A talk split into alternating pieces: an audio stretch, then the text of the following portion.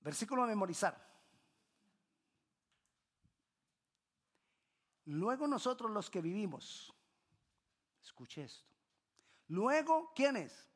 Nosotros, los que vivimos, los que hayamos quedado, es decir, los que no nos hayamos muerto, seremos arrebatados juntamente con ellos en las nubes. ¿A qué? A recibir al Señor en el aire y así estaremos siempre con el Señor. ¿Vamos a hacer qué? Arrebatados. Arrebatados. Bueno, vamos a hablar de eso. Caminando con Dios para ser arrebatados. Algunos le llaman el rapto. ¿Por qué lo llaman el rapto? Porque la, palabra original de griego en que está ahí arrebatados da la, da la intención de que es algo que ocurre donde algo de un momento a otro desaparece. Entonces, por eso algunos le llaman el rapto, porque desaparece. Es el levantar de la iglesia. ¿Y para qué dice? Para que estemos siempre con Él. O sea, grábese esto, el rapto, perdón, el arrebatamiento o el levantar de la iglesia es para qué? Para que estemos siempre con Él. Es decir, para que estemos en su presencia. Grábese dos cosas. Arrebatamiento para estar en su presencia. ¿Por qué le digo que se grabe esas dos cosas? Porque para poder entender bien el arrebatamiento, debemos entender dos conceptos que tienen que ver con esto. Arrebatar para estar en su presencia.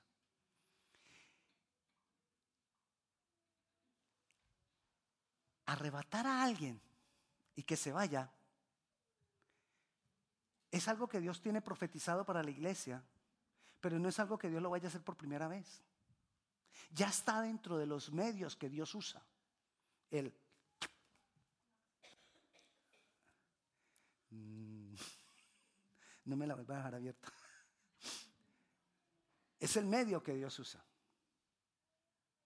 ¿Ya? Que de un momento a otro. Y, y vamos a mirar que el arrebatamiento que Dios tiene profetizado para la iglesia no es el primero que va a haber.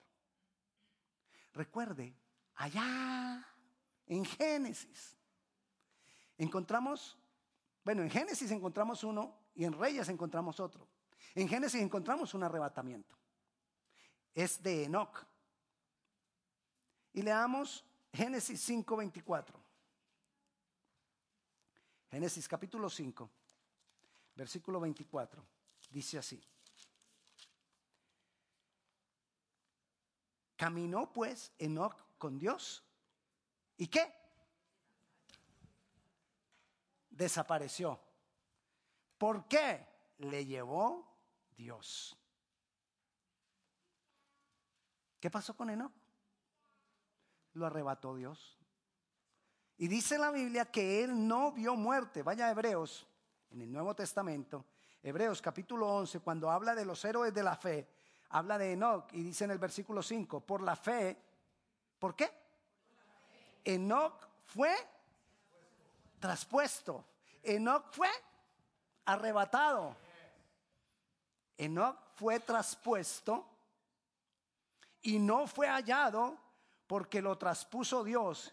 Y antes que fuese traspuesto, tuvo testimonio de haber agradado a Dios. Pero en Génesis leímos que Enoch caminó con Dios. Y aquí dice que Enoch agradó a Dios. O sea que caminar con Dios y agradar a Dios es lo mismo. Pastor, ¿qué es caminar con Dios? agradar a Dios. ¿Cómo le agrado?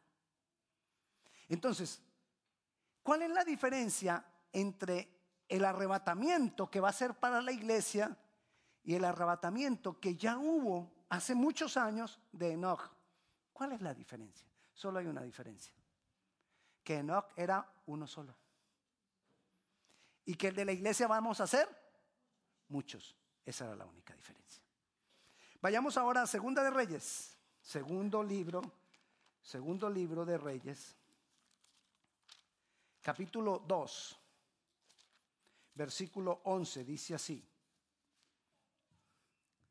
Y aconteció que yendo ellos y hablando, he aquí un carro de fuego con caballos de fuego apartó a los dos y Elías subió al cielo en un torbellino. ¿Qué pasó con Elías? Fue arrebatado, no vio muerte. ¿Cuál es la diferencia entre el arrebatamiento de Elías y el arrebatamiento profetizado para la iglesia? ¿Cuál es la diferencia? Que el de Elías fue uno. Y el de la iglesia, vamos a hacer muchos. No hay más diferencia. Entonces, lo primero que quiero que entendamos es que vemos que el llevarse gente de así, sin que vea la muerte, es un medio de Dios. Es parte de lo que Dios tiene diseñado. Es una forma en que Dios obra. Eso es lo que quiero que entendamos ahora. Eso es parte de la forma en que Dios obra. Ahora vayamos a otro concepto. Recuerda que le decía que somos arrebatados para qué?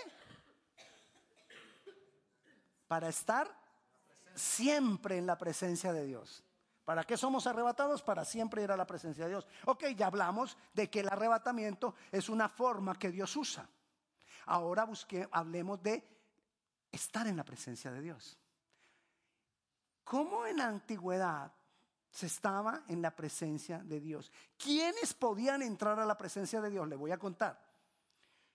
Dios, primero, le dijo a Moisés, sube al monte y sube solo. Y estuvo Dios viendo a Moisés y Moisés a Dios y dice cara a cara. ¿Cuántos sabían? Uno solo. Después construyeron el templo. Dios le dijo a Moisés cómo construir el templo. Cuando construyen el templo, Dios les dice que puede entrar a la presencia de Dios en el templo. Había un lugar que era el lugar santísimo, lo más profundo del templo, el lugar santísimo dividido del lugar santo por un velo, una cortina gruesa de pieles, de telas muy, muy, muy finas. Perdón, no era de pieles, era de telas muy finas, de lino. Y entonces separaba el lugar santísimo. A ese lugar santísimo, que era donde se manifestaba la presencia de Dios, solo podía entrar uno. El sumo sacerdote. Una vez al año, el sumo sacerdote. Nadie más podía entrar a la presencia de Dios. O sea que en la antigüedad, ¿quién entraba a la presencia de Dios? Un solo hombre uno solo. Entonces, no iba a ser Moisés, entonces Dios elige a Aarón, el hermano de Moisés, y cuando muriera Aarón, un hijo de, de, Aarón, y cuando muriera el hijo de Aarón, un hijo del hijo de Aarón, pero siempre era uno, solamente uno. Solo uno podía estar detrás del velo en la presencia de Dios. Pero mire lo que ocurre en Mateo capítulo 27, versículo 50, cuando Jesús muere, dice así,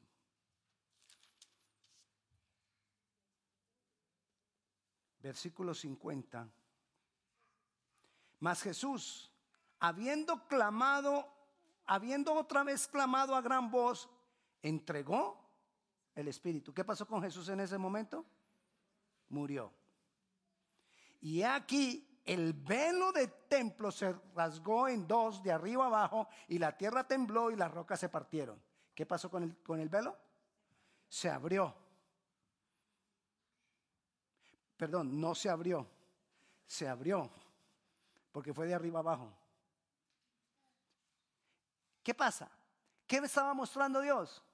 que ahora había un libre acceso a la presencia de Dios por la obra de Cristo. Que ya no uno solo podía entrar a la presencia de Dios, sino todo el que creyera en Cristo puede entrar a la presencia de Dios. Amén. ¿Quién cambió eso? Jesús. Antes lo podía hacer uno. Ahora estar en la presencia de Dios. Ahora muchos. Recuerde, uno Muchos. Ahora podemos estar en la presencia de Dios, muchos. ¿Por qué? Porque Cristo lo hizo para nosotros. Jesús abrió el camino. Antes no había camino para ir a la presencia de Dios, pero ahora Jesús lo establece. Entonces, lo, lo, segundo que yo quiero que nos quede aquí es que por la obra de Jesús, el derecho de uno de estar en la presencia de Dios, ahora es de muchos o todos. ¿Quién es el que abre el camino? Jesús abrió el camino. Ahora, ¿qué tiene que ver usted? Dirá usted que tiene que ver esto con el arrebatamiento. Que hemos hablado de tres levantares o tres arrebatamientos. El de Enoch, el de Elías y el que va a ser de la iglesia. El que fue para uno, luego fue para uno y después el que fue para la iglesia. Pero ¿quién es el que abre camino? Jesús. Entonces, mire lo que dice Lucas, capítulo 24. Después de que Jesús resucitó, ¿cuántos creen que Jesús resucitó? Jesús resucitó. Y después de que Él resucitó, estuvo con los discípulos varios días. Y mire lo que ocurre después de que estuvo con los discípulos varios días. Versículo 51. Y aconteció que bendiciéndolos se separó de ellos y fue llevado al cielo arriba. ¿Qué pasó con Jesús? Fue arrebatado. ¿Y Jesús qué es lo que hace? Abre camino para mí. Jesús, Jesús, ¿qué fue lo que hizo en la presencia de Dios? Lo que era para uno, el derecho de uno lo convirtió en derecho de, de todos. ¿Qué hizo Jesús con el arrebatamiento? Lo que había pasado con uno, ahora pasará con todos. ¿Qué, vemos con esto? Que el arrebatamiento es un medio que hace parte del diseño que Dios tiene. No es un medio aislado, no es algo que, ay, mira, y va a pasar ahí de pronto. No, es algo que está dentro del diseño de Dios. Hay un levantar para la iglesia, hay un arrebatamiento para llevarnos a la iglesia a la presencia de Dios para siempre. Pero ese arrebatamiento no es la segunda venida de Cristo. Porque nosotros vamos a subir al cielo. Él no viene a la tierra en ese momento. Él vendrá a la tierra siete años después del arrebatamiento. Con el arrebatamiento se marca el inicio de los siete años la última semana de que habla el profeta Daniel. Porque cuando Jesús venga por segunda vez a la tierra, dice la Biblia que Él llenará toda la tierra de su gloria. Es decir, nosotros vamos a ser levantados. Recuerde, en la antigüedad uno podía entrar a la presencia de Dios. Ahora todos vamos a estar en la presencia de Dios para siempre. Teniendo esto en cuenta, volvamos a leer Primera de Tesalonicenses, el versículo que nos vamos a, memorizar, pero el anterior también, Primera de Tesalonicenses, capítulo 4, versículo 16 y 17.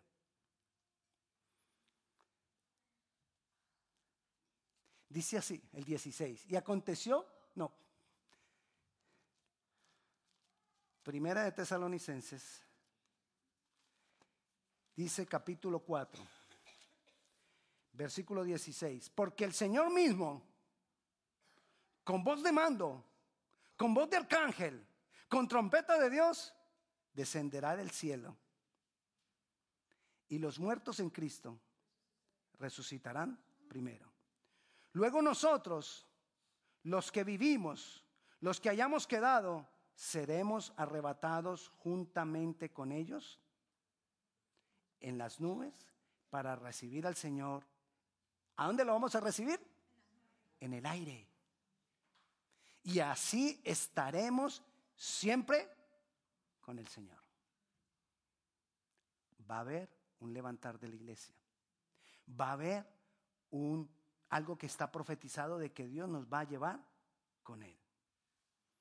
Va a pasar. Juan capítulo 14.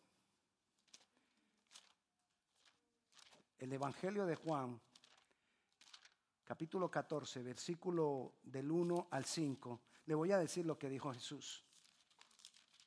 Y Jesús dijo estas palabras referente a él mismo. Jesús, eh, Juan capítulo 14, versículo del 1 al 5. No se turbe vuestro corazón, no estén preocupados. Ay, ¿qué va a pasar con este mundo? Ay, este mundo está perdido. Ay, este mundo, este mundo. Jesús dijo, ¿creen en Dios? Crean en mí también. Dijo Jesús. En la casa de mi Padre muchas moradas hay. Y si así no fuera, yo os lo hubiera dicho. Voy pues a preparar lugar para, vosotros. Y si me fuere y os preparare lugar, vendré otra vez. Y os tomaré a mí mismo, para que donde yo estoy, vosotros también estéis. Y sabéis a dónde voy. Y sabéis el camino. Y le dijo, Señor, le dijo Tomás, Señor, no sabemos a dónde vas. ¿Cómo pues podemos saber el camino? El camino ya nosotros lo conocemos, porque Jesús abrió un camino para nosotros. ¿Qué dice que cómo va a ser? Volvamos a Primera de Tesalonicenses. Primera de Tesalonicenses. No, el, el 4, 17. Ok, luego nosotros los que vivimos, los que hayamos quedado, perdón, el 16, porque dice que primero los que murieron. ¿Quiénes se van primero? Los que murieron. Pero están muertos. ¿Cómo hacen para irse? Resucitan. ¿Y por qué hay certeza de que van a resucitar los muertos? Porque Jesús, que es el que abre camino, resucitó. ¿Ok? Entonces, si estamos muertos, resucitamos. Pero si no estamos muertos, versículo 17, si nosotros no estamos muertos, sino que estamos vivos, yo creo que estaremos vivos, yo creo que yo estaré vivo. Si estamos vivos, luego nosotros, los que vivimos, los que hayamos quedado, ¿qué va a pasar con los que hemos quedado? Somos arrebatados. ¿Por qué? Porque Jesús también fue arrebatado. Y Jesús es el que abre camino. Jesús fue para el que estaba muerto, Jesús resucitó y va a ser resucitado, pero para el que está vivo, Jesús fue arrebatado, nosotros seremos arrebatados.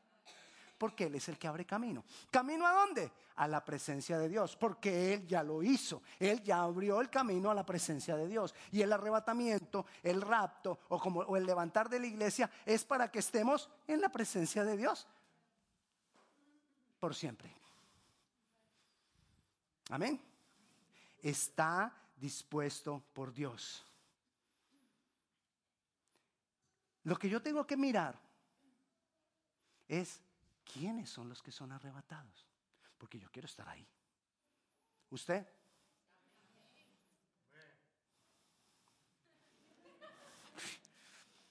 Eso, eso merece agua.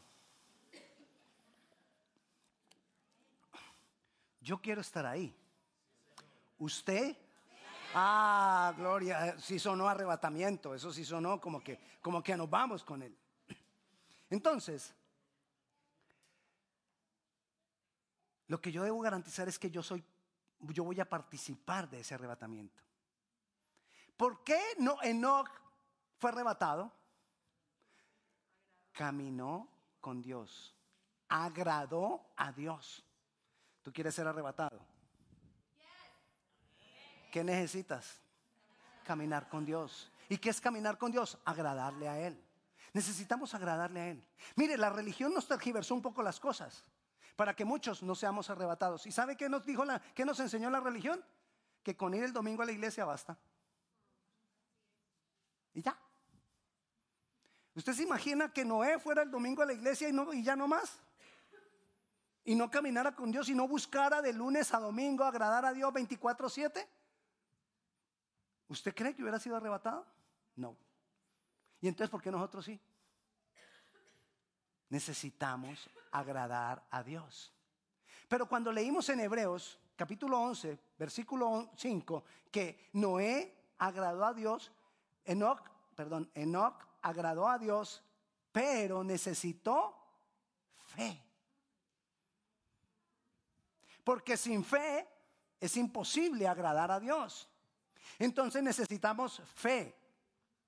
Pero no esa clase de fe en que, en que, ay, yo creo que lo voy a lograr, yo quiero que lo yo creo que esa casa es mía, es mía, es mía, lo voy a lograr porque yo soy de mucha fe. No, eso es positivismo y no confundamos el positivismo con la fe.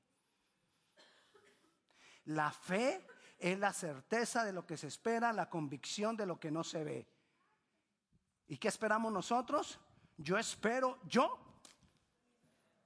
ser arrebatado. ¿Tú? Yo quiero ser arrebatado. Es más, yo no quiero ser resucitado, yo quiero ser arrebatado. Pero no está en mí escogerlo. Quizás muera y tendré que resucitar. Pero igual lo que quiero es él ser levantado. Enoch caminó con Dios, agradó a Dios. ¿Cuál era la fe de Enoch? De Enoch? Que Dios iba a cumplirle. Que, había un, un pacto con Dios. Él caminó con Dios. Él con su vida, no, Enoch con su vida profetizó de que vendría salvación. Lo dice Judas. ¿Por qué? Porque caminaba con Dios. Entonces nosotros tenemos que tener fe en que Jesús abrió un camino, en que yo seré arrebatado a la presencia de Dios y eso me va a dar la fuerza para luchar y para mantenerme firme, así haya problemas. ¿Hay problemas en esta vida? Sí. ¿Hay aflicción? Sí. Ay, pastor, y entonces, si hay aflicción, ¿por qué? ¿Dónde está Dios? ¿Dios está ahí? Dios sigue en su trono. Así haya aflicción, Dios sigue siendo Dios. Así haya problemas, Dios sigue siendo Dios. Y no esperes que porque Dios es Dios, entonces tú no vas a tener problemas. No. La garantía es que si yo camino con Dios, Dios me va a mantener firme en medio de los problemas. Él no va a dejar que yo sea derribado en medio de los problemas. Amén. ¿Cuántos quieren ser fortalecidos en Dios? Entonces, ¿qué crees que tenemos, que necesitamos? Problemas. ¿Cómo se fortalece una persona si no de problema en problema? ¿O no?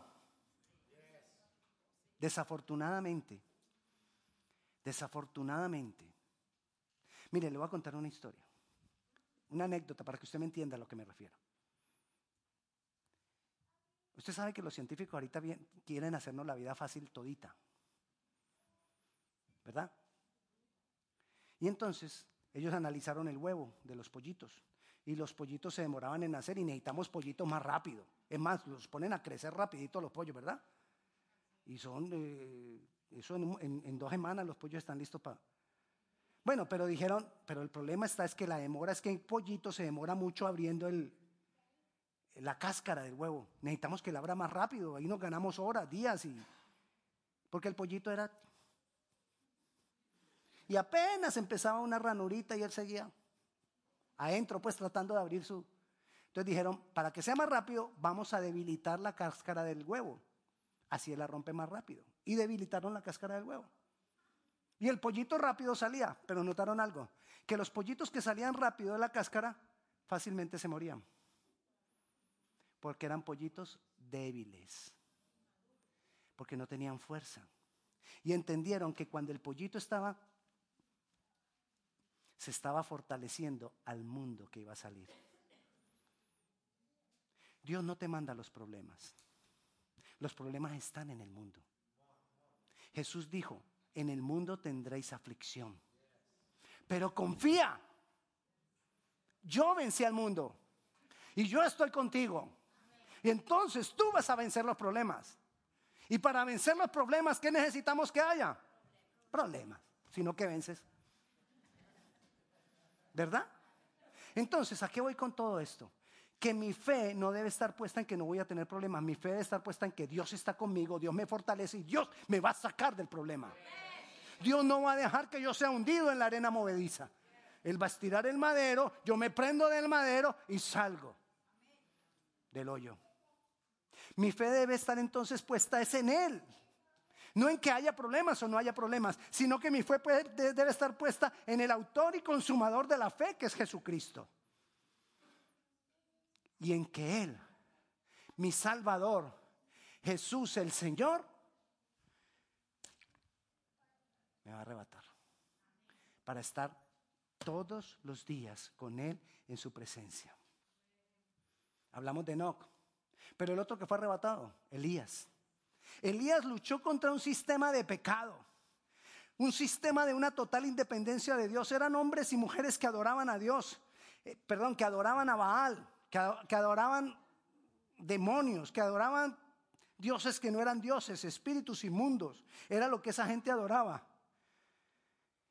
Y, eran independientes de Dios totalmente. Y Elías se levantó contra ese sistema y luchó contra ese sistema y venció ese sistema, el sistema de pecado. Y Dios lo arrebató. ¿Quiere ser arrebatado? Lucha contra el sistema de pecado. El sistema de pecado es el que nos va cambiando y nos está mostrando que podemos adquirir las cosas por nosotros mismos. Tú puedes. Sé positivo. En ti está la fuerza. Toma este cristalito y lo pones y lo volteas y, en el cristalito lo vas a encontrar. Pero lo pones al lado derecho de la puerta porque al lado izquierdo te trae mal. Al lado derecho sí sirve. Y toma este otro cristalito de este otro color porque si el color es más oscurito es porque hay mayor poder. Y entonces tú empiezas a depender del cristalito. Y ya, y el cristalito se me volteó. Hoy me va a ir mal, lo voy a poner bien porque si no, me va mal. Y empiezo a confiar en el cristalito. Elías luchó contra todo ese sistema. Ese cristalito ahorita tiene unos nombres bellísimos. Y no lo venden y lo compramos. Y caro que sí son y que tiene que ser del material que es. Y, es que, y además porque va rezado. Y nos independizamos de Dios. Tenemos que luchar contra toda independencia de Dios. Si tú quieres ser, necesitamos depender de Dios. Depender de Dios, alejarnos del pecado, tratar de decirle no más al pecado. Amén. ¿Cuándo va a ser el arrebatamiento? Antes de la gran tribulación. No te preocupes de la tribulación. Ay, pastor, que es que ya, ya casi viene y nos van a marcar y nos van a poner el 666 y ya le están poniendo la cosa aquí y la cosa acá a la gente. ¿Y qué vamos a hacer? No te preocupes. Porque el Señor, mire lo que dice, no se lo voy a decir yo, mire lo que dice Primera de Tesalonicenses, ahora sí, capítulo 1, versículo 9. Porque ellos mismos cuentan de nosotros la manera en que nos recibisteis y cómo nos convertisteis de ídolos a Dios para servir al Dios vivo, el 10. No, perdón, ese no es. Es Primera de Tesalonicenses capítulo, ya le digo qué capítulo es. Debe ser el mismo cuatro.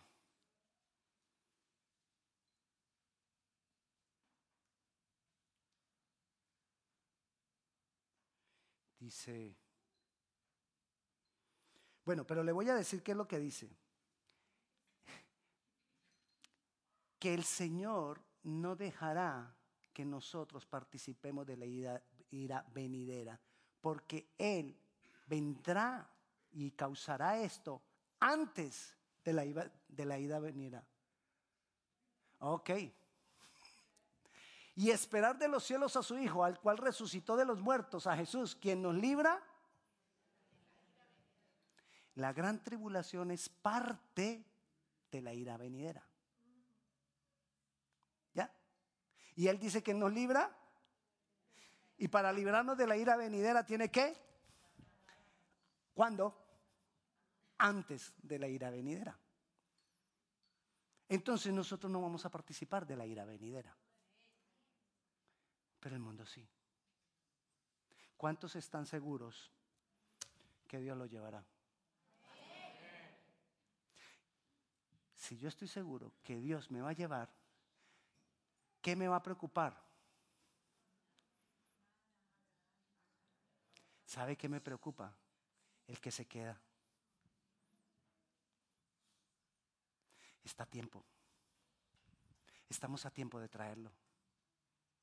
Estamos a tiempo de mirar que otros no se queden. Estamos a tiempo de que ellos tengan derecho de entrar a la presencia de Dios. Estamos a tiempo de, decirles, ven, recibe, para que seas tú también librado de la, ira venidera. Estamos a tiempo de traer a muchos, porque esto es real. Esto va a pasar y esto puede pasar en cualquier instante.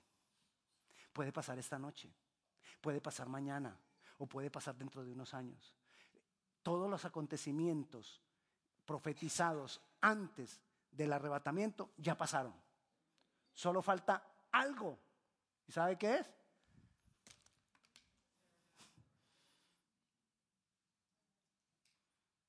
Bueno, que se firme un tratado de paz y pero un tratado de paz lo firman de un día para otro.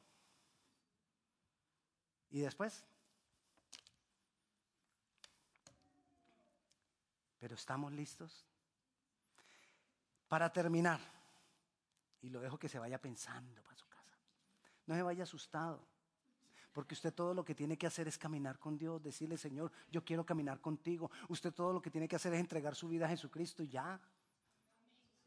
Agradar a Dios, tener fe y ya. Así que no se vaya, esto, esto que le estoy contando no es para que usted vaya asustado, es para que usted haga lo que tiene que hacer hoy con Dios, tome una decisión del pacto con Dios y se vaya gozoso, porque usted va a ser. Así que suene. Tito. Tito. Dice Tito, capítulo 2, versículo 12. Mire lo que dice Tito. Tito. Tito. Dice así. Ay, hojitas. Enseñándonos que renunciando a la impiedad y a los deseos mundanos vivamos en este siglo sobria, justa y piadosamente y el versículo que sigue, aguardando la esperanza bienaventurada y la manifestación gloriosa de nuestro gran, gran Señor Jesús. ¿Cuál, ¿Cuál va a ser la manifestación gloriosa? Que nosotros seamos levantados para siete años después venir en gloria con Él. Esa es la manifestación gloriosa. Pero ¿cómo debemos vivir? Devuélvame al versículo anterior. ¿Cómo debemos vivir mientras tanto? sobria, justa y piadosamente.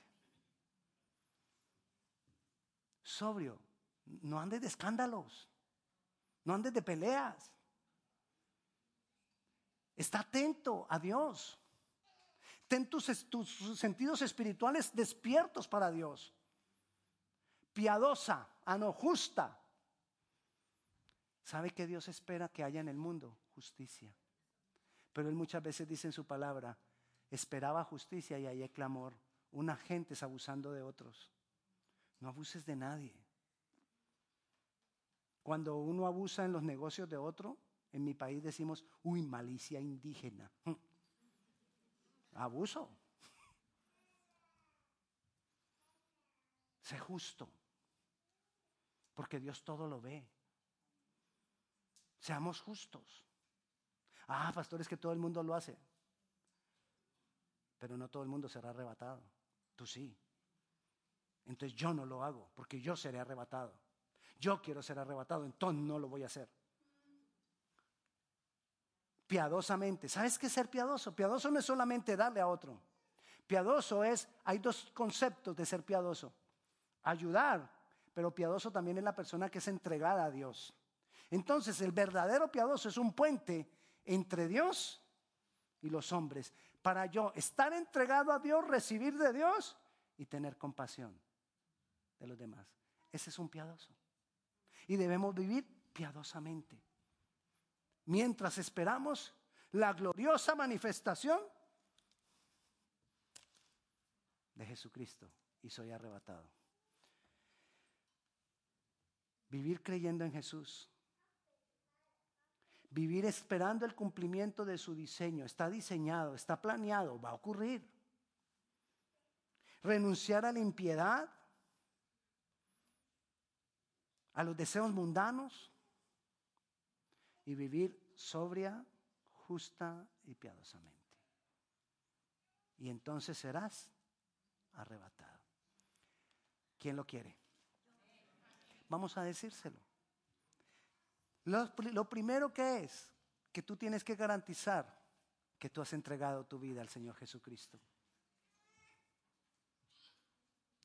Y yo le voy a invitar que nos pongamos de pie. Y si tú nunca has entregado tu vida al Señor Jesús, si tú nunca le has dicho a Jesucristo, Jesucristo, yo te acepto como mi Señor y como mi Salvador, y tú quieres ser arrebatado y no quedarte en medio de la gran tribulación, tú necesitas entregar tu vida a Jesús. Tú necesitas decirle a Jesucristo, yo te recibo como Señor y Salvador. Así que yo quiero pedirte que hagamos esa oración. Aún si tú has estado apartado de Dios y te quieres reconciliar con Dios, yo te invito a que le digamos al Señor que queremos estar con Él, que queremos ser parte de ese arrebatamiento. Y yo te invito a que le digamos con nuestra boca y que creamos en nuestro corazón. Y te invito a que le digamos de esta manera, Jesucristo, abro mi corazón a ti. Creo que tú has pagado por todos mis pecados. Creo que tú has muerto en mi lugar. Hoy te recibo como mi Señor y como mi único Salvador. Creo que me has salvado. Recibo el regalo de la vida eterna. Y tomo la decisión de caminar contigo. Porque quiero ser arrebatado para estar por siempre en tu presencia. Si tú has hecho esta oración por primera vez, si te has entregado a Jesucristo, por primera vez le has dicho que tú crees que Él pagó por tus pecados, que murió en tu lugar, y lo has hecho por primera vez, yo te invito a que levantes tu mano, yo quiero orar por ti.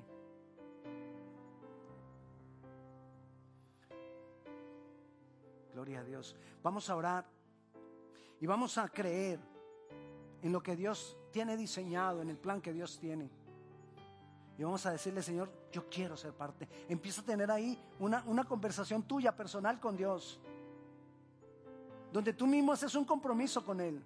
Porque no es el compromiso de los hombres, con los hombres, es el compromiso tuyo con Dios. Es un pacto personal tuyo con Dios. Señor, yo quiero caminar contigo. Señor, yo tomo la decisión de luchar contra el sistema de pecado, de luchar contra lo mundano. Yo tomo la decisión. En el nombre de Jesús, Señor. Yo quiero agradarte.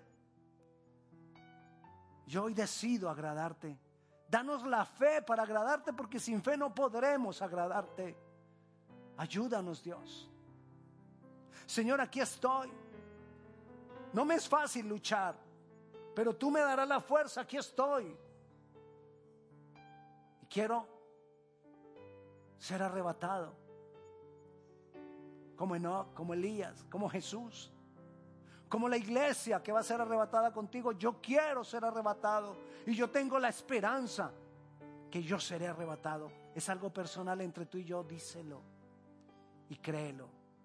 Padre Celestial, en el nombre de Jesús yo declaro, oh Dios, que tú te manifiestas, que tú te glorificas y que tú te muestras a cada uno de nosotros y que tú nos revelas tu palabra. Tú nos revelas tu palabra. Tú nos revelas los tiempos, tú nos revelas para estar preparado y tú nos das compasión por otros para traerlos a ti, Señor. En el nombre de Jesús. Amén y amén. Y la paz de Dios que sobrepasa todo entendimiento sea con cada uno de ustedes. El Señor le bendiga. Vayan con Dios. Las personas, por favor, que quieren servir de voluntarios con los niños en la salida a mano izquierda, apenas salgamos, ahí está la, mesa color naranja.